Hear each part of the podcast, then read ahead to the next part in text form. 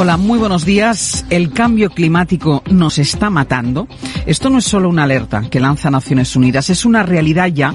por favor, señora Monasterio, por favor, señora Monasterio, esto no es un espectáculo, esto es un debate electoral y los demócratas saben qué hacemos. Los demócratas saben qué hacemos, señora Monasterio. Escuchamos. Habrán notado los oyentes durante la conversación que hemos mantenido con el presidente del gobierno que entraba algo de ruido. Estamos con la ventana abierta. Entiendo que es una de las medidas de, de ahorro energético. Así es. yo me sé, yo me sé, yo me sé algunos gestos de radio, ¿eh?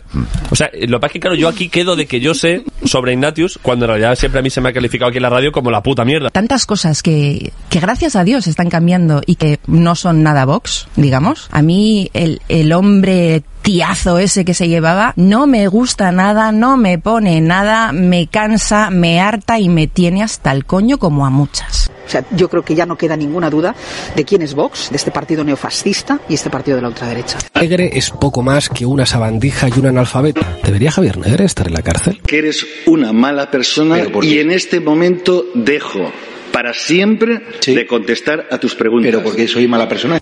Por preguntarle por la imputación de Mónica Oltra durante 13 veces. ¿Eso es ser mala persona? ¿Preguntarle? No voy a responder a tus preguntas. ¿Usted prefiere hablar con terroristas? ¿Puedo hablar en catalán? ¿Me lo puedo hacer en catalán, por favor? Es que si no, no lo entiendo. Los que recibimos Esto- insultos somos esto nosotros, no que nos llamamos fascistas, ultraderechas, Esto fachas. no- Perdone, ¿de qué medio es? EDATV. ¿De? EDATV. Condena la violencia de los independentistas hacia la policía. Ustedes también llevan condenados a sus actos independentistas. ¿Por qué ese doble trato? Participa usted de burbujas mediáticas como las de no condenar la violencia ejercida en Mondragón contra las víctimas del terrorismo. ¿Va a cumplir usted su promesa de abandonar el Congreso en 18 meses, aunque ya han pasado varios años desde que hizo esas declaraciones para regresar a la República Catalana? Realmente nunca nadie me había preguntado eso. Eh, no participamos de burbujas eh, mediáticas de la ultraderecha. Participamos de burbujas mediáticas. Participamos de burbujas mediáticas de la, de la ultraderecha. ¡Que te vayas a la mierda, cojones!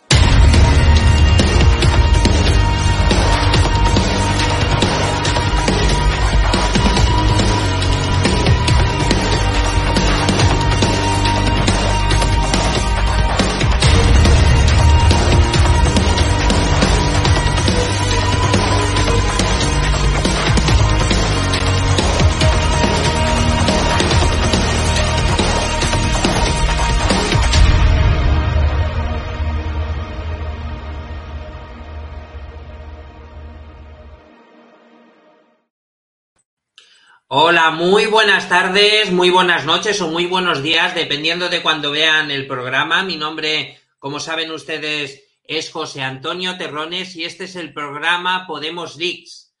Eh, como cada semana ya sabéis que hablamos de ciertas situaciones en referencia a la política, eh, digamos, local en España. eh, y muy normalmente lo que lo solemos hacer es enfocarlo a lo que es, eh, digamos, la, la izquierda en general, el partido político Podemos, aunque esta semana nos hemos querido referir sobre todo a lo que es la situación política y económica actual. Eh, y lo vamos a hacer además con un compañero que, que, por supuesto, no es la primera vez que sale en el programa, que no es otro que don Marcelo Ayerza. Encantado, Marcelo, de tenerte otra vez con nosotros. ¿Cómo te encuentras? Muy bien, muy bien. Muy buenas tardes a ti y a todos. Encantadísimo de, tenerte otra vez con nosotros. Eh, pues bueno, como hemos un poco comentado y hemos además, eh, digamos, eh, decidido entre los dos, lo que nos hemos planteado es un poco una pregunta. Y no es otra, yo creo que es muy importante, que es cómo hemos llegado a la crisis económica y política actual. Es decir, ¿por qué estamos en la situación eh, actual, no solo a nivel político, que es verdad que es un poco convulsa la, esta situación, sino también a nivel económico? Eh, yo de, alguna forma he intentado estructurar todo esto por, en varias causas, porque nunca hay una sola causa, lógicamente. Es decir, cuando comienza realmente una crisis que además es sistémica. ¿No te parece, mm, sí, Es bastante sistémica en España, ¿no? Sí, este, ahora. Este tipo de crisis económica, política, etcétera, ¿no? Evidentemente tiene varias vertientes, pero yo lo veo esto dos grandes vías. Lo primero es una cosa, la actual crisis es un resfrío mal curado del año 2008, 2008-2009, que nunca terminamos de recuperarnos, y apareció eh, lo que denominaron la pandemia. ¿Sí? Que eh, es un tema aparte lo de la pandemia, pero bueno, tiene una incidencia económica y social y política descomunal, sobre todo económica. Este, y después aparece dentro del escenario internacional, por eso también decía, eh, la, crisis que estamos viviendo en España es, salud, es en parte una vertiente internacional, ¿sí? económica, global, que es la gran crisis del 2008-2009, que nunca se terminó de recuperar en España, porque en España tenía ya una falta de estructura como país como para poder soportar esto. Francia, Alemania, Holanda, eh, digamos, los países más estructurados, hasta la propia Italia, sobrellevaron de otra manera la crisis de una manera diferente a España. Este, y luego aparece también eh, como te estaba diciendo, la realidad española, que la realidad española tiene una malísima salida desde la dictadura franquista, eh, con, una, con, un, con, una, con un Frankenstein que se montaron los, los, criminales que tuvieron 40 años en el gobierno, que de golpe se volvieron demócratas y, y, se apoderaron del PSOE, de toda la izquierda, eh, formaron partidos de derecha y luego fueron generando una estructura económica desde el punto de vista de, desde las privatizaciones fraudulentas que pasaron todos los grandes activos que eran del Estado español a, manos de los, eh, de, los herederos franquistas, ¿sí? este, y eso generó a su vez también eh, con un acuerdo que llegaron con la Unión Europea para poder entrar en, Europa, porque hay que recordar que la Comunidad Económica del, Carbón y el Acero, que fue lo, precursor de la CEE, que después fue la Unión Europea, eh, arranca en los 50 y España entra recién en la Comunidad Económica Europea antes de la Unión Europea en el año 86. ¿Por qué? Porque hizo el periplo de demostrar que era, era una democracia consolidada, que nunca lo fue, de hecho no lo es hoy, este, y entonces Europa le permitió entrar en el club europeo mandando dinero ¿sí? para eh, construir infraestructuras y demás, dinero que la mitad se lo, se lo, se lo evaporaron entre el PSOE y el PP, o sea, los herederos franquistas, este, y se generó un problema. El acuerdo con Europa, y esto es muy importante, el acuerdo con Europa estableció destrucción de tejido industrial y estableció eh, destrucción del eh, sector primario y todos los subsectores que hay alrededor. ¿Qué quiero decir con esto? La ganadería, la agricultura, la pesca, este, toda la industria se vio alterada y generó un bolsón de desempleo que hoy nos lleva a estos números. Y aquí que cada uno interprete como quiera o como pueda. En España hay 47 millones de habitantes y hay 32 millones de personas entre 17 y 67 años de edad. Sabemos que hay 19,5 millones de aportes continuos a la seguridad social entre empleados fijos y autónomos.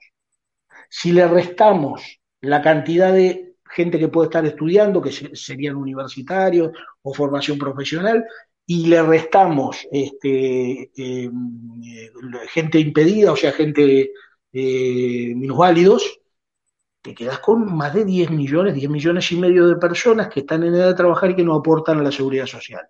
Eso tiene un nombre. Eso tiene un nombre aquí y, en la galaxia de Andrómeda. Pero aquí, como todo, todo se baraja, la prensa prostituida eh, habla de otras cosas. Acá el gran problema que tenemos es que tenemos tres veces más parados que los que reconoce el gobierno. Claro. Sí, sí, por supuesto. Eso genera, eso genera un montón de problemas. Genera un, problema eh, de gente que no tiene estabilidad económica, te genera un problema desde el punto de vista de la recaudación del Estado, te genera un montón, o sea, hay gente, o sea, estamos pagando más impuestos de los que deberíamos pagar porque hay un montón de gente que no genera porque no trabaja. Vamos a hablar claro. Y, mucha de esa gente, y mucha de esa gente trabaja poco o, casi nada, porque trabajar cuatro horas en un mercadillo en una semana, eso no es trabajar, eso es una changa, eso es una chapusilla, como le dirían aquí. Entonces ahí tenés una, ahí tienes una gran vertiente de la situación. ¿no crees que eh, eh, eso, mm, digamos, mm, se genera precisamente, yo creo que mm, lo has dicho de una forma muy acertada, precisamente con la entrada en la Unión Europea, eh, Que, lo que, nos que lo que hace es reconstruir, o eso dijo, digamos, el gobierno de Felipe González, reconstruir nuestro tejido industrial, que lo que hizo simplemente es destruirlo en muchas ocasiones, ¿no? Lo dejó, lo dejó lo dejó el 60%. Y, esa es la realidad. Y, de alguna forma mm, quitarnos esa soberanía industrial que España tenía. Incluso con Franco. Es decir, Franco evidentemente hizo muchas cosas mal. Hizo muchas cosas horriblemente mal. Franco era, Franco era el que estaba al frente de la, de la pantalla de televisión. Los que mandaban eran otros y evidentemente, y evidentemente más allá de salvajadas de, de crímenes y demás administraron un país como pudieron, ¿eh? porque evidentemente... Yo creo que de alguna forma eh, eh, sería bueno volver, no evidentemente a la parte política de Franco, eso, eso por supuesto que no, porque, porque fue un genocida. Pero, olvídate de Franco, pero, pero José Manuel, olvídate de Franco, olvídate de Franco. En, en, España, y sobre todo en el tercio norte de, de España, se laminaba acero, se fabricaba acero 100 años antes de Franco. El problema en esto, el, problema en esto es que los que tienen el poder en España desde el 39, eh, para seguir saqueando, hablemos claro, le entregaron a Europa una parte de la soberanía alimentaria e industrial y comercial. Mire, hay una cosa que es muy sencilla. E industrial. ¿Cómo puede ser, cómo puede ser que en España un país agrícola ganadero por excelencia, el 60% de la carne que comemos aquí venga de, Alemania, que es un país que un tercio del año está tapado por la nieve, un tercio del territorio español eh, en buena parte del año está tapado por la nieve, que tiene el doble de población que, que, España y que tiene menos territorio que España. Entonces ahí te das cuenta que hay algo que no funciona. ¿Cómo nos pueden ellos vender el 60% de la carne que nosotros comemos. Porque que te vendan yo coches. creo que en muchas ocasiones lo que ocurre es que eh, a Alemania le ha interesado que España entre en ese club, como has dicho, en ese club europeo, a cambio de estar supeditado a nivel comercial y a nivel industrial y a nivel económico hablemos claro. Bundesbank. Hoy en día no existe el Bundesbank. Hablemos claro. Hablemos claro. hablemos claro. La Unión, hablemos claro, la Unión Europea es un buen negocio, pero es un buen negocio si lo llevas en un plan de igualdad o en un plan de equilibrio.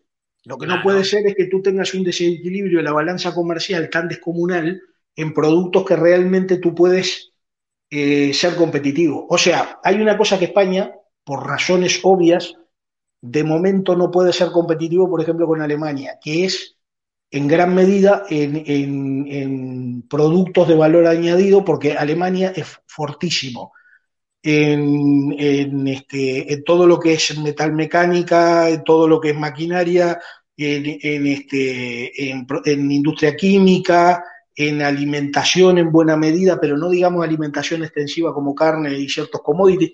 O sea, acá aquí es lo que quiero llevar, es que en el, el proyecto europeo sí que tiene lógica, sí que tiene eh, valor para, para, los ciudadanos de toda Europa, en, especial para los españoles, pero en otros términos.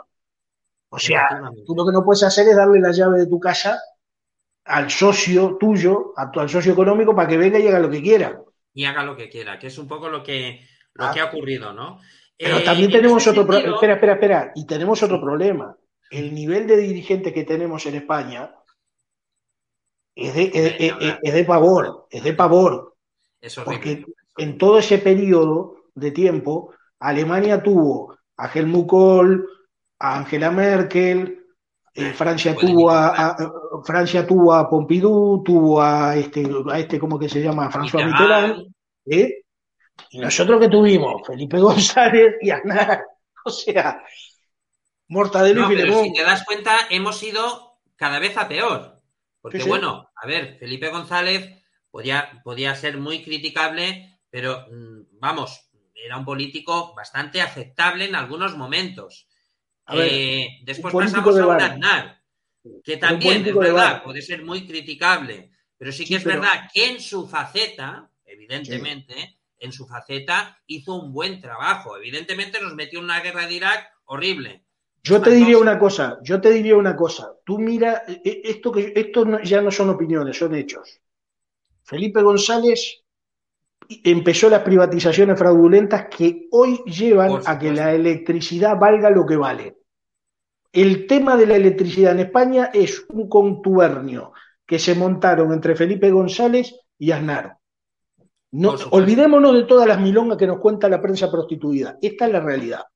Ellos montaron un marco regulatorio que genera que hoy en día los hornos de las industrias siderúrgicas tradicionales que generan no solo empleo sino valor añadido se apaguen porque son inviables por el costo de la energía. Así ¿Sí? es. así Punto. Ahora bien, eh, el amigo Felipe González creó el sistema de autónomos en los años 90, el infame eh, sistema de autónomo que después hubo que ir modificando gradualmente, pero que era una barbaridad, que fue una, eh, fue una privatización de, fue una este- externalización de los costos laborales que se los cargaron a los trabajadores. ¿sí? O sea, le metieron la mano en el bolsillo a los trabajadores. Te metió en la OTAN, que es una lacra. ¿sí? Porque las cosas que ha venido haciendo la OTAN, eh, eso, eso, para, otro momento. Este, eh, y después, cuando eh, crearon el sistema, la ley de suelo, entre la salida del gobierno de Felipe González y la entrada de Aznar, que determinaron, ellos fabricaron la burbuja inmobiliaria, entre ellos los promotores, los constructores y los bancos. Y lograron que un piso que valía eh, 150 mil euros, tú pagues una, tengas que firmar una hipoteca por 450 mil. Y el garante eres tú, tu persona, no la vivienda. Y eso generó una crisis social que todavía no salimos de ella. Entonces, no, no, no, e- eso da para mucho, ¿eh? Eh, Por eh, supuesto. efectivamente, ¿eh? Por Lo que supuesto. es Ahora- el, el- paradigma financiero en España, es decir, el Pero- sistema financiero en España y cómo funciona, da para Es muchísimo. Es que el si sistema el mismo sistema financiero y el mismo para, los mismos paradigmas a nivel financieros que tienen, por ejemplo, países como Estados Alemania, Unidos, ¿qué hago Alemania? Pero escucha, Alemania, ¿cuánto cuesta? eh, ¿Cuánto le cuesta? situación sería muy distinta. ¿eh? ¿Cu- cuánto le cuesta? ¿eh? Claro, ¿cuánto le cuesta el dinero, la financiación a una empresa que fabrica maquinaria, que fabrica cualquier producto con valor añadido y que compite en el extranjero? ¿Cuánto le cuesta? Le cuesta dos o tres puntos o más todavía que a cualquier empresa española que quiera competir. El sistema financiero español no funciona desde hace por lo menos 13, 14 años, pero estuvieron yendo a buscar dinero al Banco Central de Europa al 0%. Y en lugar de invertirlo en el aparato productivo, que era para lo que Draghi empezó a, la- a soltar pasta, ellos compraron bonos de deuda de España, o sea, fueron a buscar dinero al 0% y le vendieron bonos a España al 5, 6 y 7. Ahí está. Entonces, eso, lo- eso pasa porque el, tu gobierno le permite a los bancos hacer lo que quiera, porque hay una cosa que la gente no sabe, o no, o no quiere saber, o, o no, o no se pone a pensar. Los bancos tienen una licencia de concesión de actividad, como todo negocio. Si tú no cumples la licencia de concesión de actividad, te pueden intervenir, y más un banco. Pasó con Rumasa. Así es. Hay un antecedente fresquito y muy evidente. Ahora, yo pregunto, ¿por qué en España se han permitido que los bancos no presten a la actividad industrial, que es la que genera trabajo, ¿eh? en un país que tenés, que tienes alrededor o más de 10 millones de parados reales? ¿Cómo puede ser que los bancos no presten? Yo no estoy diciendo que regalen, ¿eh? Porque los bancos ver, tienen que sí prestar. prestan. Claro, Marcelo, pero, sí prestan, pero prestan a los que están dentro de su tribu. Sí, pero Es aún decir- así, sí, pero aún así, los, eh, eh, evidente que a los poquitos que son amigos le prestan, pero no, hacen, no hacen estadística de esos. Tú, tú cuando tienes un país, que, es la cuarta economía de Europa y que son 47 millones de habitantes, eh, tú tienes que tener una banca estable y además tienes que tener una bolsa de valores estable. Que la bolsa de valores de España tiene menos credibilidad que un euro de madera. Porque le han permitido hacer cualquier barbaridad a través del Banco de España y la, Comisión del Mercado de, Valores en España. Entonces, ¿qué es lo que pasa? Toda tu, estructura económica eh, está eh, eh, en la, la casa de los palitos de los tres cerditos. Soplas y se cae. Entonces, no tienes financiación a la actividad, la actividad está en descenso, tienes una, un, paro creciente, un paro bestial, ¿sí? propio de, son números de, África subsahariana después de una guerra, y eso genera inflación a la larga. ¿Por qué? Porque empiezan a aparecer otros factores como la pandemia y empieza a aparecer un factor internacional como por ejemplo esta guerra de Ucrania. La gente aquí, pues la prensa nos, toma el pelo, es una prensa prostituida completamente, la prensa no pone énfasis en que le estábamos comprando eh, energía, que es un elemento fundamental para el funcionamiento de todo, a, a, una región, a un país que te lo estaba vendiendo a precio de mercado. Por darle bolilla a Estados Unidos, ahora le estamos comprando el combustible, combustible, gas, lo que sea, a los amigos de Estados Unidos que te lo venden al triple. Conclusión, el precio del combustible pasa a valer el doble, por lo menos el, el, este, el gasoil, la, gasolina, y eso es un componente que mueve todo. Y después la especulación de, comercial. Aumentaron hasta tres veces el valor de las cosas. Eso genera inflación con una eh, con un paro enorme para el Estado español, para, para un país del tamaño del Estado español, con unos sueldos miserables, eso genera, ¿eh? eso genera, ¿qué es lo que genera? Que tienes un entorno inflacionario donde ya la recesión está instalada. Y cuando tú tienes inflación más recesión, estás al borde del colapso. Ahí está. Pues mira, yo lo que quería poner también, digamos, compartir, eh, es un artículo en el cual un poco se comenta eh, precisamente, eh, digamos, mm, el, problema que tenemos con este modelo productivo español, ¿no? El artículo en cuestión lo que nos dice es, es del español, es ¿puede y debe España cambiar su modelo productivo para recuperarse? Ejemplos de éxito como Israel o Irlanda muestran que es posible cambiar la composición del PIB, es decir, la composición precisamente del, Producto Interior Bruto, eh, digamos, en unos niveles en los cuales pueda cambiar, por ejemplo, que la construcción ya no tenga el peso tan importante como tiene en España, etcétera, etcétera, ¿no? Cada vez que se asoma una crisis económica en España resurge la controversia sobre el cambio de modelo productivo. En 2008, el foco se puso en la construcción, ahora en el turismo. Sin embargo, como en todo debate, siempre hay varias visiones y lo cierto es que son muchos los economistas no ven motivo para renunciar a la riqueza que deja España el turismo, si bien consideran que hay que impulsar también otros sectores que no tienen la presencia que cabría esperar en la cuarta economía del euro. El peso del PIB de los sectores que dependen de la interacción social en relación con el que ocupa la languideciente industria ha hecho que la pandemia se convierta en un tsunami para la economía española mucho más devastador que para otros países de nuestro entorno.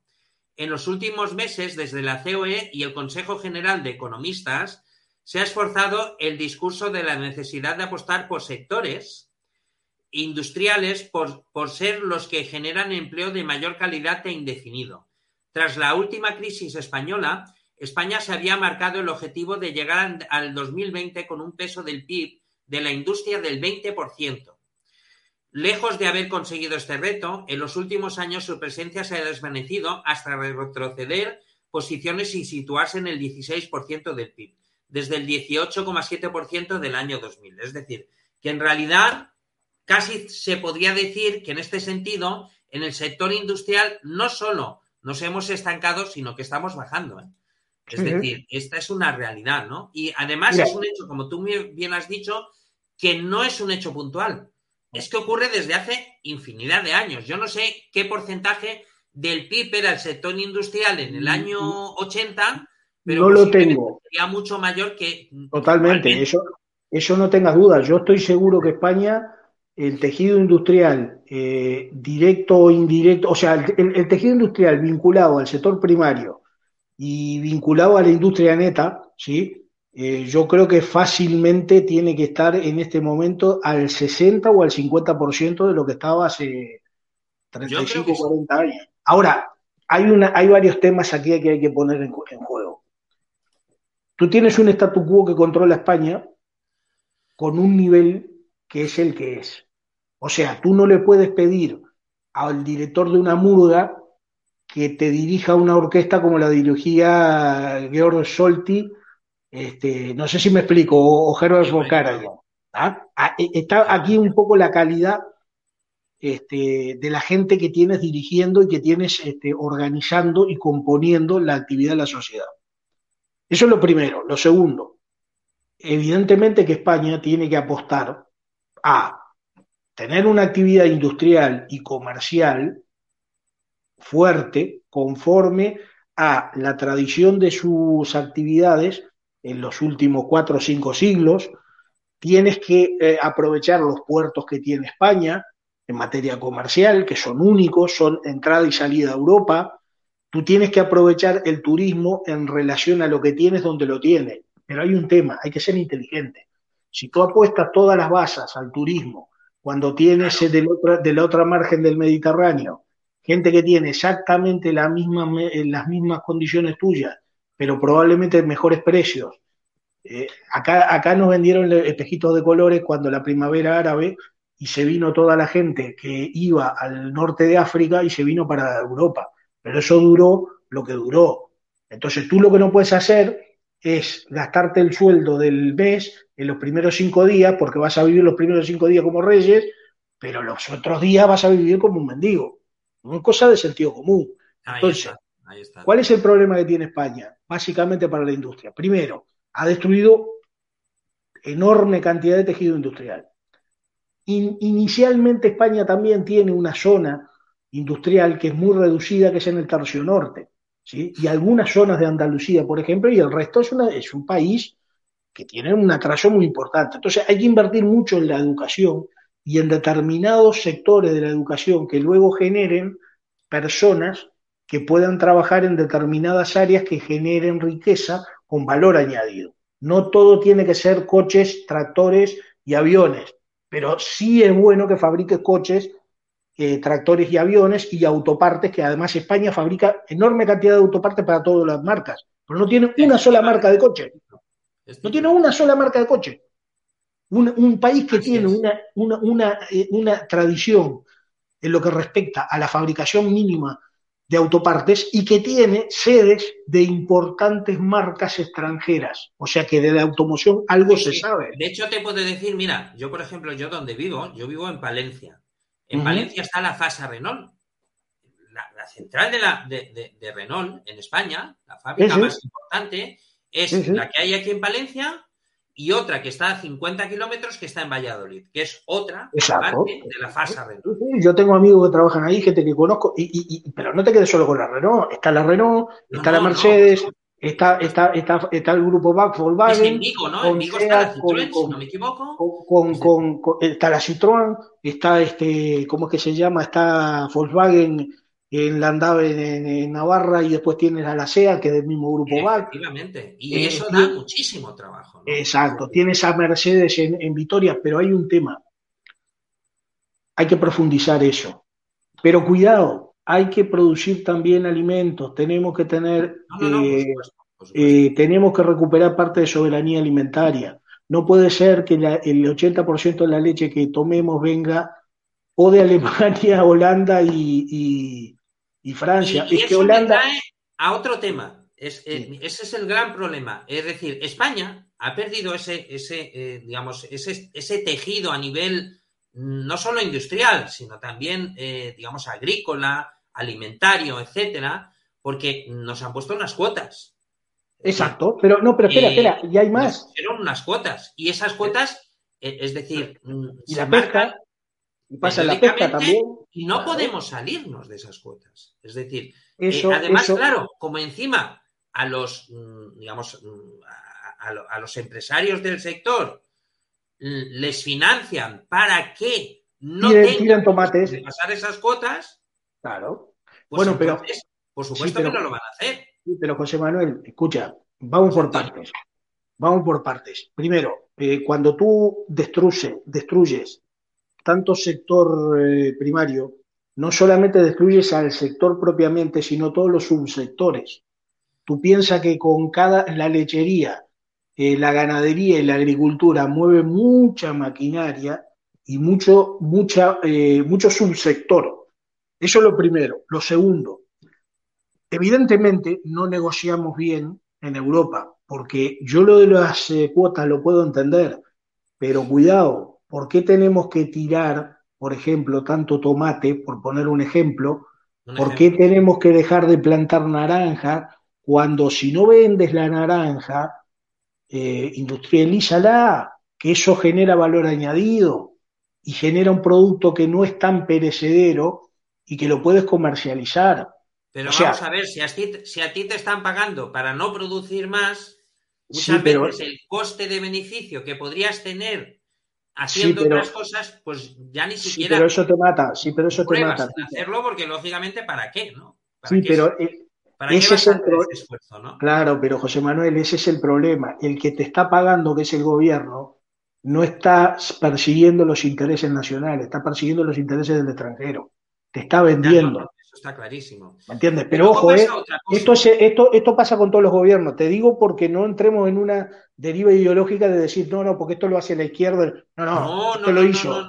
Esto lo hizo. Yo, si, ves, yo me estoy centrando en, eh, digamos, en una deriva que no es de, no es de hace 5, ni 10, ni 15, ni 20 años. Esto lleva 40 años. 40 y pico de años. Esto, esto, lleva 40 y pico de años. Ahora, yo pregunto una cosa también. No es de ahora, ¿no? Yo pregunto una cosa también.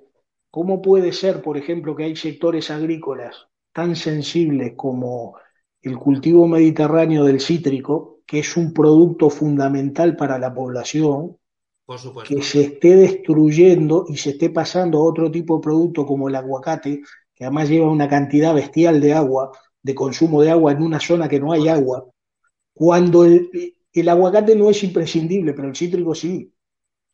Entonces, te das beneficio. Sí, pero no, no, pero hablemos a nivel de país, ya no hablemos a nivel de empresa. Yo, ya, yo, ya, se debería soy el gobierno, proteger ese cultivo, lo entiendo. Yo soy ese gobierno. El, el, empresario lo que quiere es el empresario tiene que sobrevivir, está claro. Lo mayor, el mayor posible. Pero el empresario tiene que sobrevivir porque tiene, familia, tiene familia, pero vamos por parte. Yo no estoy hablando ya del empresario, te estoy hablando del director de orquesta. Ahí te das cuenta cuando tiene gente que no da la talla y además te está vendiendo, hablemos claro, porque en este momento con el tema de la energía nos están vendiendo, ¿eh? nos están traicionando a todos los ciudadanos, ¿sí? Con lo que están haciendo. Pero ¿qué, a qué voy?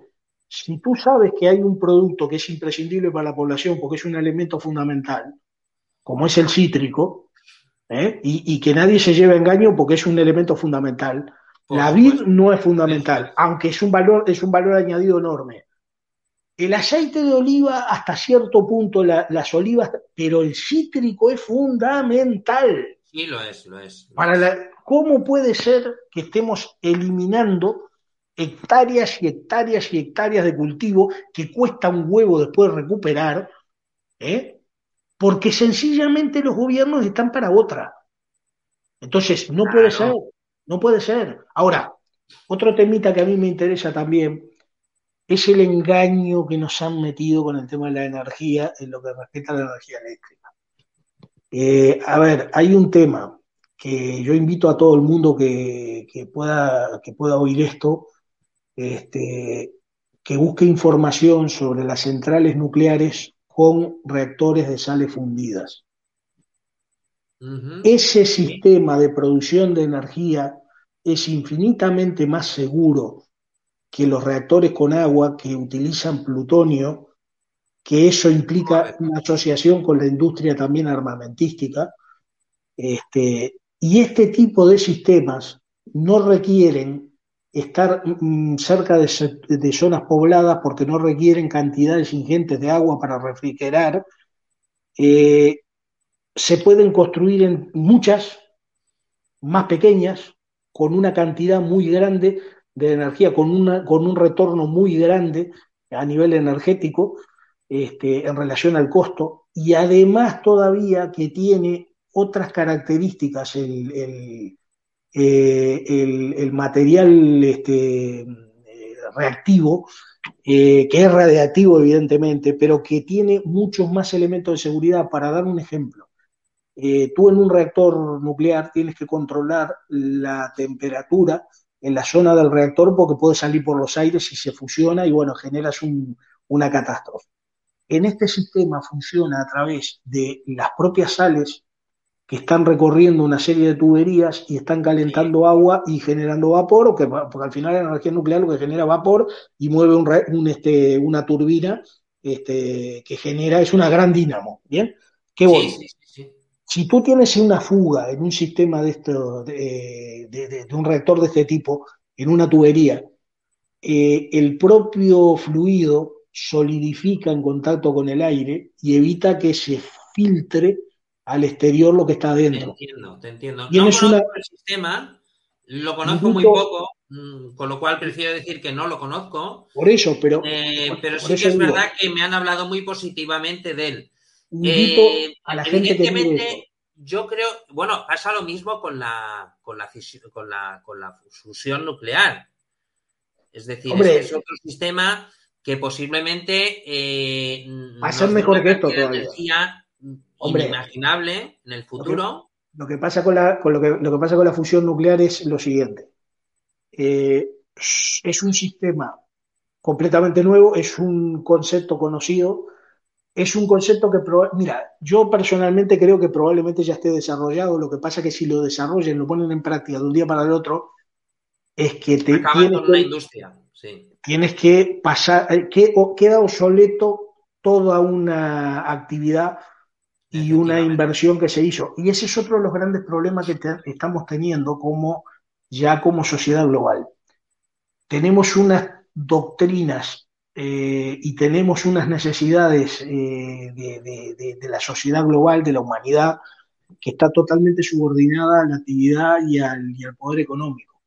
Entonces, te, te encuentras con enormes paradojas de que, por ejemplo, eh, si mañana lograran que el coche eléctrico eh, pudiera generar energía solamente de, los cuatro ejes de las ruedas y además de un panel solar que estuviera metido debajo de la, de la pintura que está, eh, que recorre toda la, la, carrocería, que ya hay tecnología para eso, hombre, ya no tendrías ni siquiera que cargar en casa, porque tú saldrías con 10 kilovatios y si recorres 100 kilómetros, al mismo tiempo que gastas, eh, eh, generas. Generas energía, no te digo que sea, no, te, digo que vayas a eh, al sistema, este, que vayas a generar más energía que la que, la que ingresas, porque todavía no, no, está desarrollado eso, no ese es el planteo, pero si tú pasaras de la noche a la mañana de, un, de, de lo que hay a ese sistema,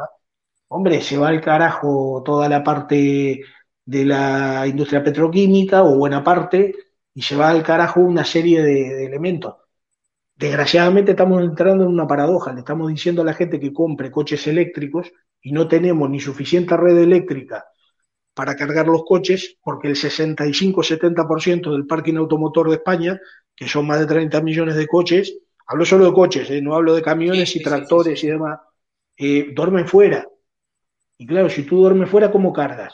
¿Qué hago? ¿Tiro un, tiro un cable desde acá de, de, 90 metros hasta abajo donde tengo el coche para cargar? Es imposible. La verdad es que se está generando una controversia bastante grande con ese tema, la verdad es que sí, porque se dice que sí, que el futuro es el coche eléctrico, está muy bien, pero no hay las infraestructuras necesarias para poder, digamos, que todo el mundo tenga un coche eléctrico. No y te pongo, te pongo otro ejemplo. Y te pongo otro ejemplo. Es así. Hoy por hoy, hoy por hoy. Sí, no, no, es pero, no, no, exacto, pero mira tú una cosa, un coche que te da la mayor autonomía que hay hoy en día, o de las mayores autonomías, tiene un promedio de 50 kilovatios. ¿Sí? La, la batería, 50 kilovatios. Yo te invito a que tú mires el contrato que tienes en casa y que va a ser entre 3,3 y 10 kilovatios. Y el 80% de la gente está entre 3,3 y 6,6 kilovatios hora. Bien. ¿Qué quiere decir eso? Que en tu casa no puedes chupar de la red eléctrica más de 6,6 kilovatios, porque si no te salta la térmica. Vale decir, si tú tienes eh, eh, cargando el coche, vas a poder cargar prácticamente eh, los 50 kilovatios en unos 8 horas. Pero no consumas más nada, no prendas la lavadora, la tele, el horno ni nada porque te salta la térmica. Entonces tienes que cargar entre probablemente entre las 2 de la mañana y las 6 de la mañana o las 7 de la mañana. Ahora, ¿tú te imaginas que todo el barrio cargue a una tasa de 6,6 o de 10 kilovatios hora? Lo que te digo, no, no hay la infraestructura necesaria para todo esto. Es imposible. no tenemos la red eléctrica. Es decir, no, no, es probable. Y además, ¿qué ocurre? ¿Quién compra hoy coches realmente eléctricos? ¿no? Es decir, gente con un poder adquisitivo bastante amplio. Es decir, y, por esa razón, aún, aún se puede mantener esa industria del coche eléctrico, porque lo compran uno de cada diez. compran un coche realmente, realmente eléctrico, ¿no? Es decir, sí, porque después está el híbrido que es un Frankenstein. Así es. Eh, luego, otro tema muy importante que me parece importante en este, en, todos estos, mm, digamos, en todas estas facetas de las que estamos hablando, eh, eh, de, la, digamos, de esta, de esta crisis, digamos, extendida, porque yo creo que es lo que pasa en España. Sí que hemos vivido épocas muy buenas, por ejemplo, con Aznar, con el tema de la construcción, de la venta de pisos, etcétera. luego ha habido, es decir, que luego se extendió a Zapatero, es verdad con, Felipe González también tuvimos una buena, una buena época a nivel económico, eh, en algún momento, no estoy hablando... al principio, al principio porque después en el 90, en los 90 después del 92 vino la crisis, lógicamente, etcétera, ¿no? Eh, pero sí que es cierto que por mucho que hablemos de que en España ha habido bonanza económica, en realidad España ha vivido una época, hombre, si comparáramos lo que es el, nivel económico español con el, con el alemán, por ejemplo, nos daríamos cuenta que España ha estado en crisis prácticamente desde, desde hace 30 años, ¿no? José Manuel, José Manuel, tú analiza... Eh, José Antonio, perdón, si, tengo la manía de... No te preocupes. Tú, analiza, tú analiza cuál es la composición económica eh, y productiva de Alemania. Mira, hay cosas que son reveladoras. Tú te pones a mirar el mapa ferroviario de Alemania y miras el mapa ferroviario de España, siendo Alemania más pequeña en territorio que España, que, España sí, sí, sí, sí. y es como otro planeta. Todos los, ah, todos los polígonos industriales están interconectados este, con las vías férreas. son, yo que he vivido allí, son alucinantes. Pero no solo a nivel, a nivel, a nivel ferroviario, sino no, a nivel incluso de carreteras, es decir, de autopistas. Te, pongo el ejemplo ferroviario porque el, el, el tema ferroviario implica la actividad industrial y comercial porque conecta con los puertos fundamentales y con las autopistas fundamentales para que después salgan los productos. Entonces, tú te pones a pensar y dices, eh, Alemania, por ejemplo, vamos a hablar en términos que la gente pueda, pueda ver inmediatamente. Alemania, ¿cuántas marcas de coche tiene? Y todas de primera. Uy, yo creo que Volkswagen. incluso todas, ¿eh? Yo no sé todas, ¿eh? A mí las que se me ocurren, Volkswagen, bueno, el grupo VAG, ¿sí? Volkswagen, eh, Audi, este, SEAT Y, Skoda, que son, son las del grupo, aunque SEAT y Skoda no provengan naturalmente de Alemania, Skoda de Checoslovaquia y sea de originalmente de España.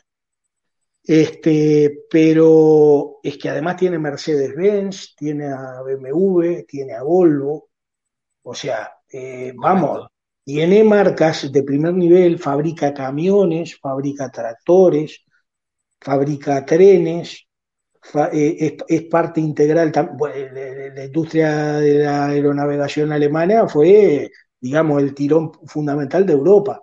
El desarrollo que hicieron los, los, los, este, los energúmenos del Tercer Reich, este, bueno, los alemanes en definitiva, la, industria aeroespacial de Alemania es reconocida, este, fabricaban armas también, tienen una industria química bestial, Bayer solamente, Bayer Monsanto ahora, este, eh, fabrican eh, mm, eh, electrodomésticos, maquinaria, todo de primera, todo valor añadido, todo label, a veces te venden gato por liebre, pero básicamente el label alemán es este, reconocible. Otro país que a veces lo miramos por arriba del hombro, pero que, es un, que hay que estudiarlo, es Italia. Italia tiene, ¿cuántas marcas de coche tiene? Es que Italia también tiene varias, ¿eh? También tiene varias. Eh, no, no apuesta al mismo segmento que, joder, que este, que, que Alemania, pero vamos, la Fiat que es un consorcio descomunal, este, eh, eh, Alfa Romeo, este, em, esta otra Lancia, en coches, digamos, de consumo masivo, pero todas las marcas. marcas de motos excepcionales. Motos también, eh, y Alemania también, eh, cuidado, no, no hablamos de motos. También, por supuesto. Entonces, ¿cuál es el tema? ¿Cuál es el tema? Estamos hablando de países que producen mm, maquinaria, productos químicos, vestimenta, eh, eh, producen cultura, mucha cultura, producen, este, bueno, alimentos ya dijimos, eh, mm, automóviles, autopartes, que producen todos los sectores de consumo, los producen todos. Y también construyen viviendas. Ahora, ellos ellos tienen lo que le llamamos el tren. El tren tiene la locomotora. La locomotora es la producción de todo lo que dijimos antes, que es lo que genera dinero, que es lo que genera divisas, que es lo que genera empleo de calidad. Y luego, cuando tenemos dinero, tenemos riqueza, fabricamos viviendas, construimos viviendas. Por supuesto. En España somos más vivos que el hambre. ¿Qué hacemos? El cuarto vagón lo ponemos de locomotora. Lo ponemos delante. Eh, eso es lo que nos pasa en España, que tenemos al tercer al sector terciario tirando del carro cuando eso lo que hace es producir Exacto. Eh, empleo de, muy baja calidad. De baja calidad. Y, además, y además, y además, sueldos muy bajos. Y además, una preguntita.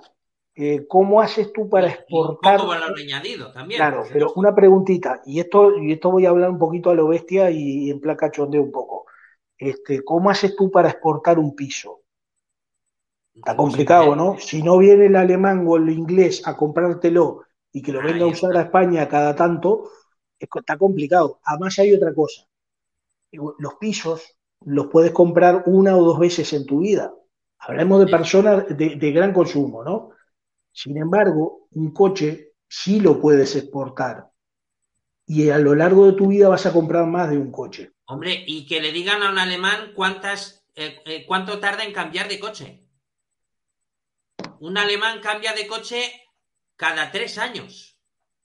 Un español seguramente cambia de coche de media cada cinco, seis, siete o diez años, ¿no? Exacto. depende también del sector que te meta, porque, por ejemplo, un comercial, generalmente un comercial que esté en activo, tiene que cambiar el coche cada año y medio porque va a ser que también pasa en Alemania, cuidado, cualquier comercial de, de la Unión Europea, ¿verdá que voy? Eh, yo lo que quiero llevar es a lo siguiente. Si tú fabricas eh, electrodomésticos, eh, em, electrónica, productos químicos, este, alimentos, em, vestimenta y una serie de productos que son, que son rotativos, ¿sí? tú estás fabricando riqueza, estás pagando sueldos, o sueldos medios o altos, este, pero mantienes una calecita funcionando. Tú cuando solamente fabricas viviendas, construyes viviendas, eh, la calecita te va a durar un tiempo, porque tú no puedes sembrar todo el territorio español de viviendas. Fíjate si serán, si serán anormales que se golpeaban el pecho diciendo que estamos eh, construyendo más viviendas que toda Europa, pero ah, hombre, eh, tú para construir viviendas, ¿a quién se la vendes? Y además hay otra cosa, vivienda que estaba inflada de precio, porque además hay otra cosita que hicieron. Cada vez más cara. Eh, además hay una jugadita, además hay una jugadita que hicieron. Ellos cuando entraron en la Unión Monetaria, eh, España le, le cedió la maquinita de imprimir a Bruselas. Y España ya no pudo más devaluar la moneda. No pudo devaluar más la moneda porque, cosa que no hizo ni Reino Unido ni Noruega. Este, pero ¿qué pasa? Y, Suiza tampoco. Pero ¿qué pasa? Eh, cuando tú no puedes devaluar la moneda, tienes que generar algo para generar dinero de la nada. ¿Y cómo generas dinero de la nada? Dando préstamos, porque controlas a los bancos. Ahora, ¿qué le puede generar a un, al, al español promedio, a la gente, una obligación de darle un préstamo muy, muy grande y de forma masiva? ¿Qué es lo que cuesta más en la vida de una persona? La vivienda. La vivienda, por supuesto. ¿Qué hicieron? Hicieron que una vivienda que valía 150 mil pasara a valer 300, o 400 mil. Efectivamente. Y, imprimieron dinero a través del banco, no de la Unión Europea, a través de préstamos. ¿Qué pasó? Que los bancos empezaron a engordar eh, a declarar beneficios en función de los préstamos que otorgaban, ¿sí? Y declararon unos, unos beneficios que eran irreales, porque en realidad tú lo que estabas diciendo era que me firmaron por 400 mil cuando en realidad el piso valía 160 mil. No, y, además, eh, si tenemos en cuenta todo esto y nos mm. creemos que realmente Alemania tiene un modelo productivo más, más sostenible, eh, es decir, más fuerte que el español, eh, nos damos cuenta de una cosa, que Alemania hace una cosa muy sencilla, y es venderle a los 7.000 o 8.000 millones de ah, personas que hay en todo el mundo. Que hay en todo el mundo. Y además, que le venden? Le venden productos que todos codician, que todos quieren. O sea, ellos no venden chatarra, ellos venden coches de primera. Sin embargo, España, ¿qué hace? España lo que hace, como norma general estamos hablando, ¿eh? evidentemente que hay empresas maravillosas sí, sí, por supuesto. Y que funciona muy bien. Pero como norma general, lo que hace la empresa española es venderle a su mercado interior, a los 47 millones de personas. A tu mercado interior que tiene 10 millones de parados que los has engordado con todas tus políticas y que le estás pagando la mitad de lo que cobran en toda Europa. Porque la gente se olvida Si me dejas, en este caso, también hablaremos de otro, de otro tema muy importante ¿eh? Y es la gran diferencia también con. En este caso estamos, estamos haciendo un paralelismo entre el, mercado, mm, digamos, entre la economía española y la alemana. Pues, por ejemplo, podemos hablar del sector público. ¿no? El sector público en España ya ha llegado a, ser, es decir, eh, más del 50% ¿eh? de la economía española. Es decir, cuando hablamos del sector público, estamos hablando de todas, eh, de todos los, eh, las instituciones públicas, eh, de todas esas... 8.114 ayuntamientos. 8.114 ayuntamientos. Al final estamos pagando nosotros con nuestros impuestos mira, mira, y las empresas con sus impuestos también. Para que te des cuenta, para que te des cuenta de la locura de todo esto. Tienes 8.114 ayuntamientos, todos con su corporación, o sea, su parlamento interno, su eh, sector de gobierno, lo que sería el poder ejecutivo dentro de un, ayuntamiento, con su eh, eh, guardia municipal, su policía municipal. Para que tengas una idea, nosotros, yo donde vivo, y en todas partes, pero sobre todo aquí yo lo que veo donde vivo, es que tenemos cuatro cuerpos de policía circulando al mismo tiempo. Tenemos la Guardia Civil, tenemos la, la Arsaina, la Policía Autonómica, la Policía Municipales y este, la Policía Nacional. A ver, a ver, yo personalmente te voy a decir la verdad. cuando hablamos de toda la gente que hay en, España, en el sector público, que en definitiva lo paga el Estado y lo paga el Estado porque el Estado recauda y de quién recauda, de los que trabajamos. Entonces, de los 19 millones y medio de aportes continuos a la seguridad social, igual hay 3 millones o 4 de funcionarios públicos. Entonces, ya no tienes 19,5 millones eh, de empleados reales, entre comillas, y por Dios que no estoy discriminando. Te estoy diciendo que los que realmente producen. Muchos de ellos son, necesarios. Yo no hablo de que por la función pública no sea necesaria. No estamos demonizando, estamos analizando.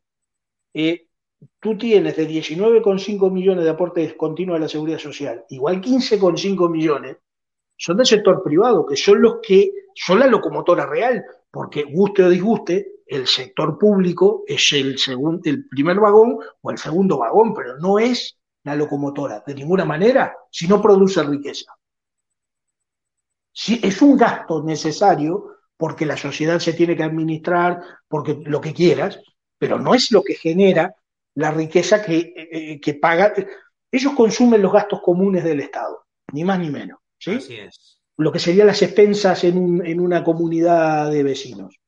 Ahora bien, tenemos 15, eh, dijimos, tenemos 15,5 millones de, de, empleados, de empleados este, privados.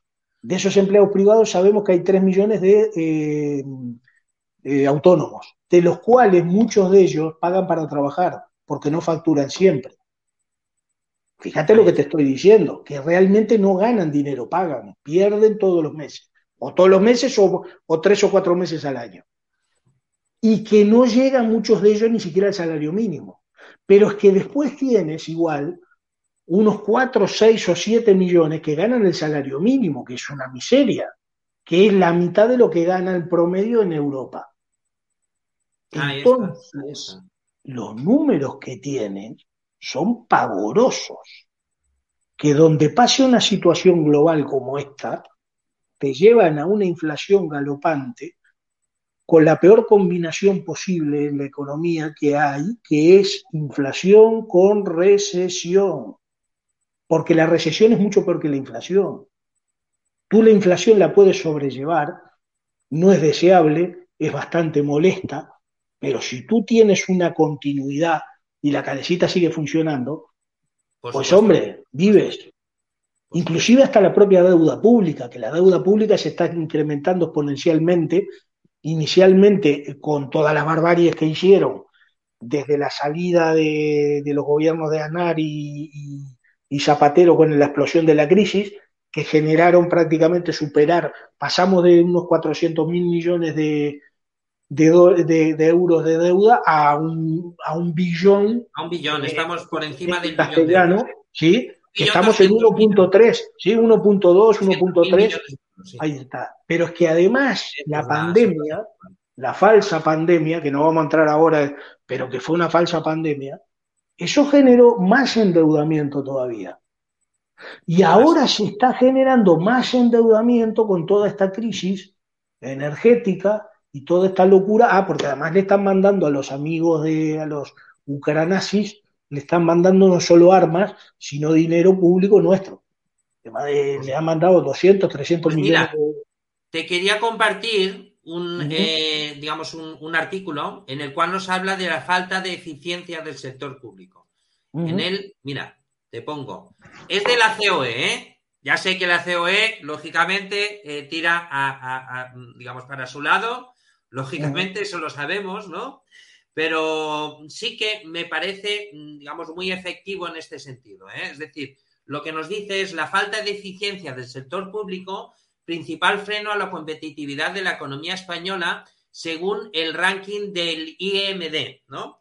Es decir, eh, en este sentido, lo que, lo que nos viene a decir el artículo en cuestión es que el World Competitiveness Ranking de 2021 ha posicionado la situación competitiva de España en el puesto 39 de un total de 64 economías. España desciende tres puestos en esta última edición, es decir, estábamos en el 36, tampoco era para tirar cohetes, sinceramente. ¿eh?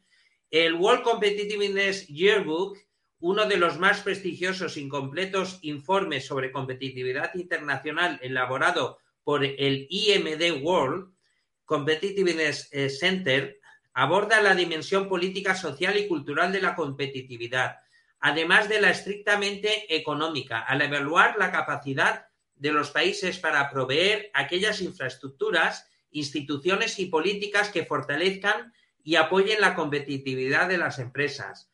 El World Competitiveness Ranking 2021 está liderado por Suiza, Suecia y Dinamarca. Grandes países, la verdad, también da para otro, para otro programa, por supuesto. Ocupando las siguientes posiciones, Holanda, Singapur y Noruega. Por este orden, Hong Kong se coloca en la séptima posición y se sitúa por encima de Taiwán, Emiratos Árabes Unidos.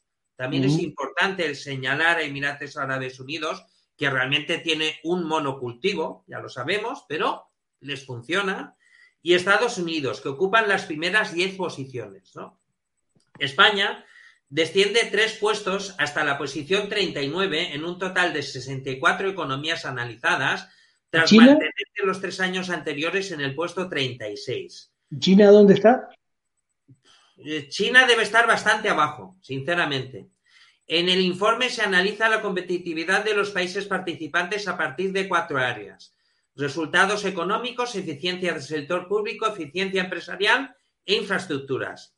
España alcanza su mejor ranking en el área de infraestructuras, que es lógico, la verdad es que España tiene unas infraestructuras maravillosas, donde se sitúa en el puesto 26. La peor posición en el ranking será en el área de eficiencia del sector público, donde se sitúa en el puesto 49, tras descender cuatro y cinco posiciones respectivamente en 2020 y 2021.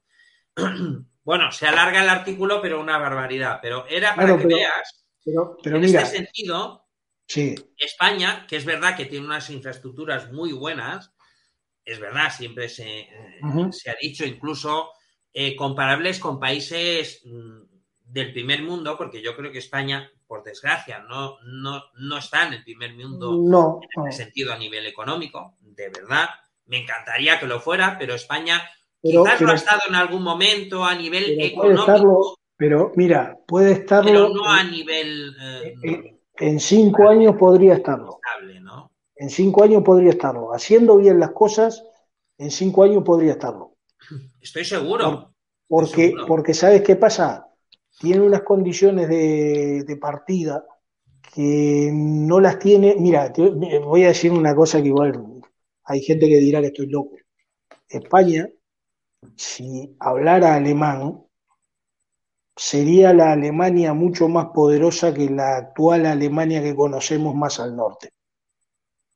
Por supuesto. Porque las condiciones que tiene España son mejores que las que tiene Alemania. Las condiciones geoestratégicas, las condiciones a nivel, eh, digamos, de riquezas naturales que tiene España.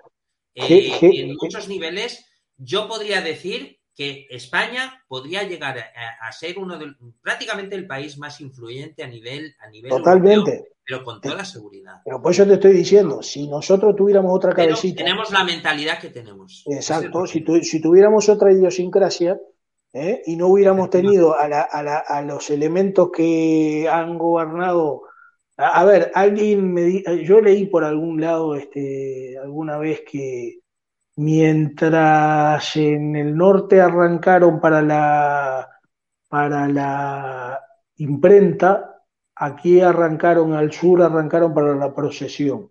Eh, sí, eh, por desgracia, sí, en algún momento.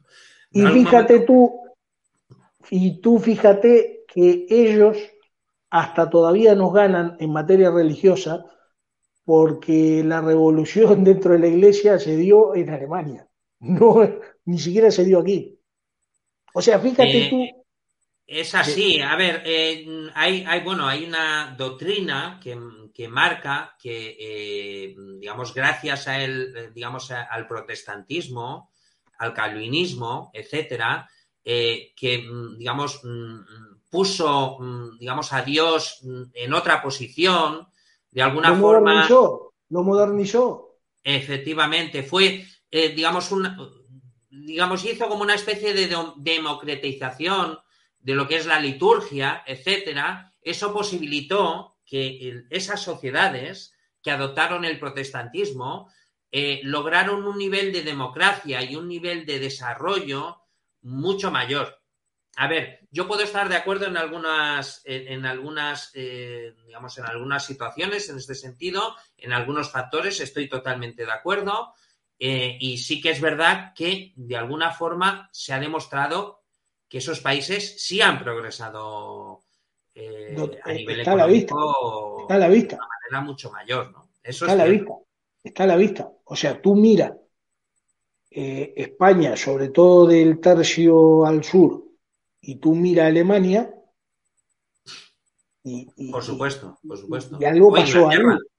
O Inglaterra, o Inglaterra, o eh, Holanda, Bélgica, este, o sea. Incluso Bélgica, es verdad, Bélgica, porque Bélgica es verdad que tiene una parte católica, pero también tiene una parte protestante. Eh, Holanda, por ejemplo, ¿no? Son la parte católica y la parte católica no es tan eh, no es tan reaccionaria como la española. No, no, no, no. La, iglesia, y ojo, eh, y, una cosa que te voy a contar. Mi tío abuelo fue cardenal de la iglesia católica. Imagínate. Y no lo llegué a conocer tanto porque falleció siendo yo bastante pequeño, yo tenía nueve años, pero él era músico y sí conoció mucho a mi madre y a mí me contó muchas cosas. Este, fue ordenado en el Concilio Vaticano II, este, con este, con, con Roncalli, con, con Juan XXIII, este, y, y era, o sea, las cosas que conozco de la iglesia, porque evidentemente yo soy, ya no, ya creo que estoy en otra, en otra no, digo nivel, pero estoy en otra dimensión de, lo que es la, fe, este, pero, o sea, no soy, no soy católico practicante o lo que le llames, aunque sí, digamos que sería agnóstico o algo por el estilo, pero sí tengo una formación este, salesiana este, dentro del cristianismo y hay un problema, o sea, la Iglesia Católica es un, es un freno descomunal en muchas sociedades. O sea, la Iglesia Católica, por ejemplo, te puede presentar este, la doctrina de la liberación en Latinoamérica, que ayudó un montón a salir del oscurantismo, pero te puede presentar al Opus Dei en España, que es lo más reaccionario que puede haber, y que en buena medida explica, en parte, mucho de los atrasos y de las cosas que pasan en materia de corrupción, en materia de malos manejos y en materia de aplastamiento social. No te digo que no, ¿eh? Porque todo pasa por acá, todo pasa por aquí. Y me gustaría decir una cosa en este sentido. Eh, yo me he desengañado muchísimo. Es decir, eh, yo por desgracia, eh, en estos últimos años he conocido bastante, digamos, el sector, bueno, empresarial, público, etcétera, y está plagado de corrupción. Está plagado de corrupción en España. te voy a poner un ejemplo. Te voy a poner un eh, ejemplo. Y, no, no, voy a profundizar más, ¿no? Pero, no, pero, pero te, voy a decir algo. Te voy a decir algo que.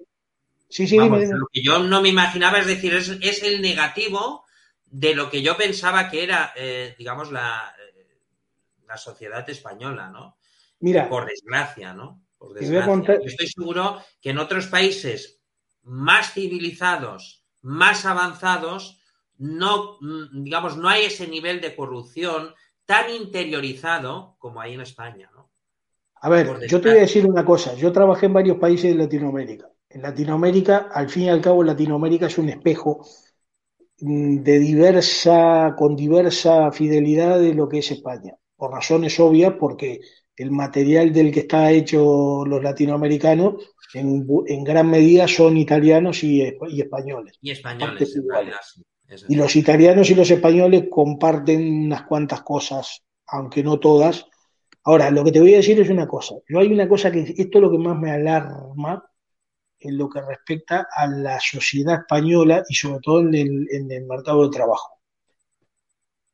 Hay una suerte de fascinación del empresariado y de los trabajadores por la gente que tiene una ética y una escala de valores muy cuestionable o muy livianita. Correcto, sí, O sea, lo voy, voy a decirlo de una manera hasta mal, mal hablada. Al hijo de puta se lo deidifica muchas veces. Prácticamente, ¿eh? Y lo pondera. Sí, sí, es cierto, ¿eh? es cierto. Es ah. decir, así como mm, es que vuelvo a poner el ejemplo de Alemania. Así como en Alemania, por ejemplo, posiblemente ese hijo de puta mm, lo harían apartando poco a poco. sí, no está bien visto. en Alemania, la persona que es reprobable a nivel, eh, a nivel ético, poco a poco va siendo apartada. Poco a poco se la, aparta, ¿no? Siendo objetivo. La gente le mal, la gente le. Además le critica, ¿eh? Es decir, le critica incluso y le señala con el dedo, ¿no? Pero no es lo que buscan, ¿no? Siempre, no es lo que buscan. cuando son situaciones bastante claras. No, es lo que buscan como sociedad. En España le aplaudimos, lo toleramos e incluso es lo que tú dices. Se le envidia. Le ¿no? En algunas se le envidia. Se le envidia. Y se le envidia. Y al final es, es esa y, al final lo que ocurre es que muchas veces, como acepta esas prebendas e incluso da esos, ¿cómo te diría? es decir, está dentro del sistema, porque esto no deja de ser un sistema dominante en España, ¿eh? pues eh, evidentemente eh, se le aplaude, ¿no? A ver. yo conozco casos de personas muy íntegras dentro de, estas, de la sociedad española que ha logrado tener un éxito importante, etcétera, ¿eh? Por supuesto. Yo no digo que no, pero sí que es verdad que se le tolera, ¿no? Es decir, yo he conocido casos de, digamos, de, necesitar eh, una serie, eh, es decir, dar una serie de prebendas o una serie de coimas a ciertas personas para conseguir ciertos eh, favores, ¿no? A nivel, a nivel laboral, ¿no? Mira, mira. Cosa Que, yo pensaba que no ocurría en España ya. Mira, mira, te voy a decir una cosa. En España hay muchísimo robo adentro de las empresas. O sea, eh, hurtos, pequeños hurtos, o sea, eh, pequeñas negligencias que generan... no quiero eh, profundizar más en el tema, pero es no, para... No, no, pero ¿sabes qué pasa? al final es la construcción de la mediocridad de la sociedad que después, que después en pequeña escala tú lo llevas a macro escala y te encontrás con gente que está gobernando, ¿sí? Y que te está haciendo auténticos desaguisados y desastres y llevamos, perdona, ¿eh? llevamos una hora y pico de programa, tampoco lo quiero alargar mucho más. Y, lo último, para, por lo menos esto no me quería ir sin hablarlo, este, a la amiga von der Leyen, o von der Leyen, este, que hubo una, que la, han sometido a una investigación en la Comisión Europea, que esto no salió en los medios prostituidos, porque la señora, la buena señora, compró, creo que eran, yo no sé si eran 10 o 100, yo creo que tiene que ser 10 dosis por cada habitante de Europa, ¿sí?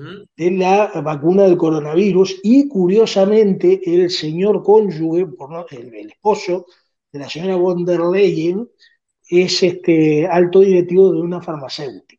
Qué, qué, qué, extraño. Sí, sí, también se puede hablar de la corrupción a nivel europeo, que es bestial, ¿eh? Hombre, también, ¿eh? Es decir, Europa eh, es, un, es, un lugar, eh, digamos, eh, donde la corrupción está realmente muy asentada, ¿no? Sobre todo en las instituciones públicas.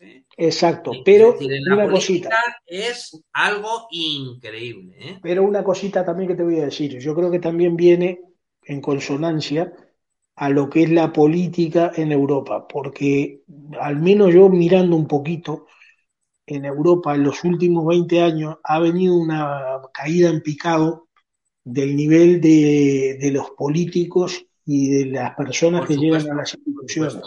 Tú te pones a mirar quién está ahora en Francia. Eh, este señor que está en Alemania no es de lo peor, pero está años luz de Kohl o de, o de Merkel. Este, y, y bueno, Italia que pues, salvo, mira, y en Italia, yo me acuerdo cuando llegó Monti, que es un tecnócrata que todo el mundo hablaba peste de Monti, estuvo poco tiempo y la verdad que todo lo que vi de Monti fue lógico, coherente Este, de hecho, dejó las cuentas bastante bien y bueno, volvió el Cavalieri a hacer destrozos. Porque era una persona bastante tecnócrata, es decir, que sabía muy bien lo que, lo que hacía. Eh, y yo creo que eso en las instituciones públicas actuales eh, europeas no, se ve bien, no se ve bien. funciona, no, no, no se le quiere. No se quiere ese también, Sí, pero Draghi también, y es un sí, tipo. Draghi también, la verdad es que Draghi también. Un tipo que con pocas palabras, este, realmente menos mal que estuvo ahí, porque si no, este, Sí, pero claro, tú empiezas a mirar lo que este Salvini con esta que vino ahora, con esta Meloni, Ah, por favor. este, tú te pones a mirar este, el amigo este, eh, Macron, que uno se empieza a dar cuenta la, la, que- la que le montaron a Strauss-Kahn por dónde venía, porque evidentemente con Strauss-Kahn no creo que hubiéramos llegado a todo lo que llegamos. Y claro, uno se pone a mirar y dice, pero ¿cómo llegamos desde Mitterrand a esto? Pero te iba a decir una cosa, Marcelo. Eh, en España también, yo no sé en otros países, pero en España también ocurre, una, ocurre un, un- un síndrome, yo creo que es muy importante, ¿no? Eh, muy negativo, y que es que no se valora, no se valora la integridad de las personas, no se valora la, eh, la bondad de las personas, no se valora que alguien realmente tenga un talento especial, a no ser que seas de, cierto, de cierta familia política, a nivel sí. también consanguínea, etcétera, ¿no? Es decir, no se valora eh, lo bueno que tú hagas por cierto sector, no le importa a nadie, ¿eh? Eh, siempre que de alguna forma, digamos, no formes parte de un grupo Ah, pero social ¿sabes qué o de pasa? alguien que luego de ti pueden sacar un provecho. Claro, pero ¿sabes qué pasa? Incluso ¿Sabes así qué- tampoco, ¿no? ¿Sabes qué pasa? Que acá lo que es alarmante es que nunca, nunca, o sea, yo ya veo que no voy a ver en los próximos años o en las décadas, no voy a ver a un Mandela aquí, no voy a ver a un No, Allende cada aquí, vez menos. Cada vez no voy a ver, no voy a ver a un Lula aquí, ¿me entiendes? Y ojo, eh, despojémonos de la, no voy a ver a un Kennedy aquí, no voy No. a ver a un, a un Martin Luther King aquí, ¿eh? O No, sea, no, no. que- A ver, el problema fundamental es que, a ver, el Martin Luther King en España, y menos, más en la situación actual, mm, como no sea que sea de una gran familia, No, no, política, imposible. etcétera, No vas a tener un Olof Palmer, tampoco. No, No, menos, Palmer. menos. Pero es lo ¿Eh? que te quiero decir, ese tipo de gente mm, ya actualmente no tiene posibilidad de promoción. No, no, no. Y si tú no sales en los medios de comunicación masivos, financiados por las élites, Sí, sí, la prensa prostituida. mm, Sí, no totalmente. tienes posibilidad. Es decir, tú por Claro, muy bueno que seas en lo que sea, si no tienes la promoción de ciertas élites, no vas a llegar a ningún sitio. Y ese es Totalmente. un problema también a nivel político. Por eso tenemos Claro. la crisis política actual, ¿no? Claro, Porque realmente la gente buena a nivel político, la gente con talento a nivel político, la gente realmente íntegra, no tiene posibilidad, es decir, no la conoces. Posiblemente está ahí, Pero es que ese es el problema. pero ¿Y sabes qué nadie te la va a dar a conocer. Y Claro, si, y si no ¿sabes los qué de pasa?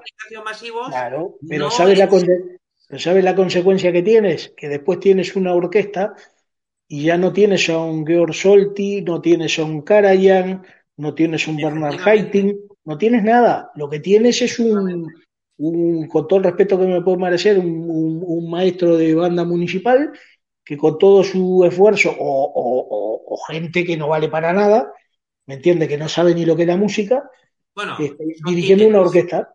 son títeres, son nada más Claro, títeres. claro, pero es que el problema Eh, que llegas, el problema es que llegas a los niveles de los que estamos, con una inflación galopante, con recesión, con una cantidad de parados de comunales y que Mira, proteja. Ya lo último que te voy a compartir, un poco Sí. para que veas, digamos, cómo he compartimentado un poco todo para explicar la crisis que estamos viviendo, es eh, lo que es el, eh, lo que llamamos esfuerzo fiscal en España, ¿no? Es decir, ¿por qué hay, porque hay dos, dos conceptos. Uno es la presión fiscal, que en España es menor que en otros países de Europa, que es a nivel absoluto lo que se paga de impuestos, y otro es el esfuerzo fiscal, que tiene relación con lo, que- con lo que se cobra y con el número de parados que hay en España. Entonces, en ese, en ese nivel, el esfuerzo fiscal en España es mayor de media que en la mayoría de países de Europa, ¿no? Porque, Ah, porque, lógicamente, si a mí me cobras X impuestos, pero mi sueldo es mucho menor que, por ejemplo, en Alemania, pues al final resultará que a lo mejor en términos absolutos pago menos impuestos que en Alemania, pero, Pero en la incidencia, pero la incidencia, pero la incidencia en la vida diaria a mí me, me, me ahorca más. Efectivamente, pues esto es un ejemplo, ¿no? Por ejemplo, aquí nos dice eh, que, a ver, te lo pongo, aquí lo tengo, eso mismo. Pues mira, el esfuerzo fiscal de los españoles supera la media europea, la presión fiscal sube un 5,5 puntos en una década. España presenta una menor presión fiscal, que es lo que estamos hablando, que en la media europea, pero se ha elevado el doble que lo ha hecho en el resto de países europeos en la última década y presenta un mayor esfuerzo fiscal al tener un menor número de contribuyentes y más paro. Lógicamente, es lo que estamos hablando. ¿no? Es decir, no hay margen para subir impuestos. El círculo de empresarios refuta la propuesta del Comité de Expertos de Hacienda de subir impuestos al advertir que los españoles ya realizan un mayor esfuerzo fiscal que la media de la Unión Europea por el menor número de contribuyentes, el mayor paro y la mayor economía sumergida. Y aunque presenta tipos impositivos inferiores, la presión fiscal se ha elevado 5,5 puntos en la última década, el doble que en la Unión Europea. Es decir, es lo que estamos hablando. Es decir, si al final tu sueldo es mucho menor que el de un alemán, aunque pagues, digamos, en comparación, en términos absolutos, menos impuestos, pagues X euros incide, menos, te, te- te en incide realidad mucho, estás pagando mucho más, más. porque tu sueldo es mucho menor. Ahora, te voy, te voy a decir una cosa. Yo sobre esto, sobre el tema de los impuestos, tengo una idea muy clarita. Este, y, y hay gente que me puede malinterpretar. De hecho, me ha malinterpretado toda la vida en esto, pero yo estoy convencido de lo que te voy a decir. Yo soy un convencido que los impuestos tienen que ser igualitarios porcentualmente para todo el mundo. O sea, lo que tienes que tener, lo que tienes que tener es un Estado bien dimensionado. Cuando digo bien dimensionado, eh, no es un Estado como Estados Unidos, donde prácticamente eh, el, el contribuyente, el ciudadano, se tiene que pagar todo, ¿eh? que aún paga impuestos y los impuestos que paga van para la industria bélica, ¿sí? para que Estados Unidos parte, se gran meta un portaaviones en todas partes para armar todo lo que arman. O sea, yo sí creo en el, en el, ¿cómo es que se llama? En el bienestar social y todo esto el que se estado llama, de bienestar, sí, el estado sí, de bienestar. correcto. Pero sí creo que mariconadas las justas, y en este sentido. Eh, si el Estado no despilfarra, y cuando digo despilfarrar, me estoy refiriendo a un montón de corruptelas que ni siquiera te podés imaginar que ocurren y que se llevan cientos de millones de euros al año, Por ¿sí? supuesto, por supuesto. eh, y simplemente no tuviera un despilfarro en tamaño del Estado que no tiene sentido, y con esto no quiero decir que hay que echar empleados públicos, porque probablemente eh, si ahora mismo el Estado está sobredimensionado y te pones a eh, despedir gente, generas un problema mayor que el que intentas Hombre, actualmente sí. Pero, pero sí estoy convencido que si tú re- redistribuyes a buena parte de la plantilla con un montón de gente que no hace nada, y a eso sí los podías fletar, eh, echar, pero a gran parte de la gente que está mal ubicada, ¿eh? como por ejemplo tener cuatro cuerpos de policía al mismo tiempo, cosa que es demencial, ¿sí? estructuras duplicadas y triplicadas, organizando bien el Estado y el gasto público, tú podrías llegar a que, voy a poner un ejemplo, no te quedes con ese número, porque habría que hacer el cálculo del costo real del Estado sin despilfarrar y en el que paguen todos los impuestos. ¿sí? En, ese, en esa hipótesis, el Estado tiene un costo X. Ese costo X lo divides entre la cantidad de contribuyentes y te va a salir un porcentaje. Que ese porcentaje sobre los beneficios lo paguen todos igual. Y cuidado, no nos confundamos. El que gana 100 millones de euros siempre va a pagar más que el que gana 20 millones de euros al año. Hombre, Porque si ¿qué te paga, el impuesto, pero una cuestión de aritmética, si paga un 20% de impuestos, digo 20 porque no lo sé, eh, por poner un ejemplo, que el más humilde que pueda pagar impuestos pague el 20%, ¿sí? Y que el más encumbrado, que más gana, pague también el 20%, pero en esta lógica. Si el más encumbrado se le llega a ocurrir no pagar o hacer una triquiñuela, le doy casa y comida cinco años y le intervengo la empresa. Acá no deja de pagar impuestos nadie, que pueda pagar impuestos, porque después hay un montón de gente que está hundida, que ha tenido una desgracia en la vida, que ha tenido un accidente que y que no puede pagar y que tiene hijos. Yo a ese no lo puedo ahorcar, que además no son la no debería ser la mayoría. Ahí es donde el Estado tiene que ayudar ¿eh? y tenderle una red para que vuelva a una situación normal y pueda pagar impuestos. Si es que puede. Pues mira, te digo una cosa. Yo estoy seguro que con esa, eh, digamos, con ese paradigma, eh, con ese, mm, con esa concepción, eh, muchos empresarios eh, no tomarían la decisión de irse de España. Pero por supuesto que no, si es un buen negocio estar más de lo que están invirtiendo en España. Claro, pero si es un buen negocio. No se pondrían tantas trabas para la creación de empresas como se ponen en España. Y posiblemente habría muchísimo más trabajo y mucho más trabajo de calidad en España. Pero por eso te estoy diciendo, a ver, el, el ese empresario. es el gran problema que tenemos. El empresario. El mercado laboral español es es una porquería realmente. Claro, pero la cuestión excepto, es esta. Excepto en algunos lugares, ¿eh? Exacto, pero tú, tú mira, tú mira la, la política, tú mira, tú mira la política que tenía Henry Ford, sobre todo al principio, porque Henry Ford tiene luces y sombras y tuvo etapas en su vida. Pero hubo una etapa de Henry Ford, y ojo, es Henry Ford que financió a Adolf Hitler, ¿eh? Sí, ¿No? sí, sí, Veamos las cosas como son, ¿eh? Veamos lo bueno de lo bueno y lo malo de lo malo. ¿Pero a qué voy? Henry Ford en determinado momento llegó a la conclusión y dice, vamos a ver, si yo le pago una miseria a mis empleados, mis empleados no van a comprar coches. Claro, efectivamente. Si todo el mundo gana una miseria, ¿yo qué voy a vender? Es que además es tan demencial la política neoliberal de irse cada vez más al este a buscar salarios más bajos que al final das la vuelta al mundo y apareces por el oeste. Así es. Entonces, la, le, le, el, el empresario este, a ver, no confundamos el empresario que levanta la persiana todos los días a las 7 de la mañana y es el último que se va, del empresario que se va a fabricar al sureste asiático para vender aquí eh, cada vez más barato, ganar cada vez más y pagar menos sueldos. Bueno, eh, de hecho te puedo decir que hay mucha, mucha gente, ¿eh? muchos empresarios que mm, están volviendo atrás a, de esa externalización, ¿eh?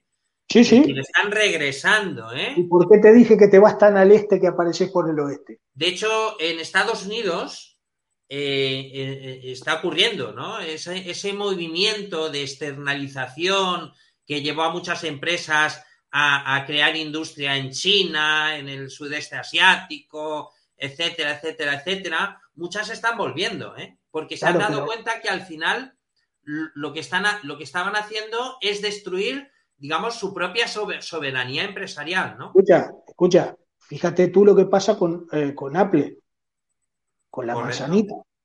¿Qué hicieron? No, nosotros somos más vivos que el hambre. Nos vamos a fabricar a China, Foxconn, ¿sí? Y le doy toda la información y le llevo todo el know-how para que fabrique. Sí, sí, sí, sí. horrible. ¿eh? Resultado, Huawei. Claro. Huawei. Huawei y lo que no sabemos. Que, que, es lo que uso yo, que es más barato, que es, que es un muy buen equipo. Entonces, ¿qué hace Estados Unidos? Cuando se da cuenta que está siendo superado, dice, no, no, no, yo me vuelvo, te monto alguna historia, meto preso al CEO de Huawei, y hago de todo para hundir a Huawei.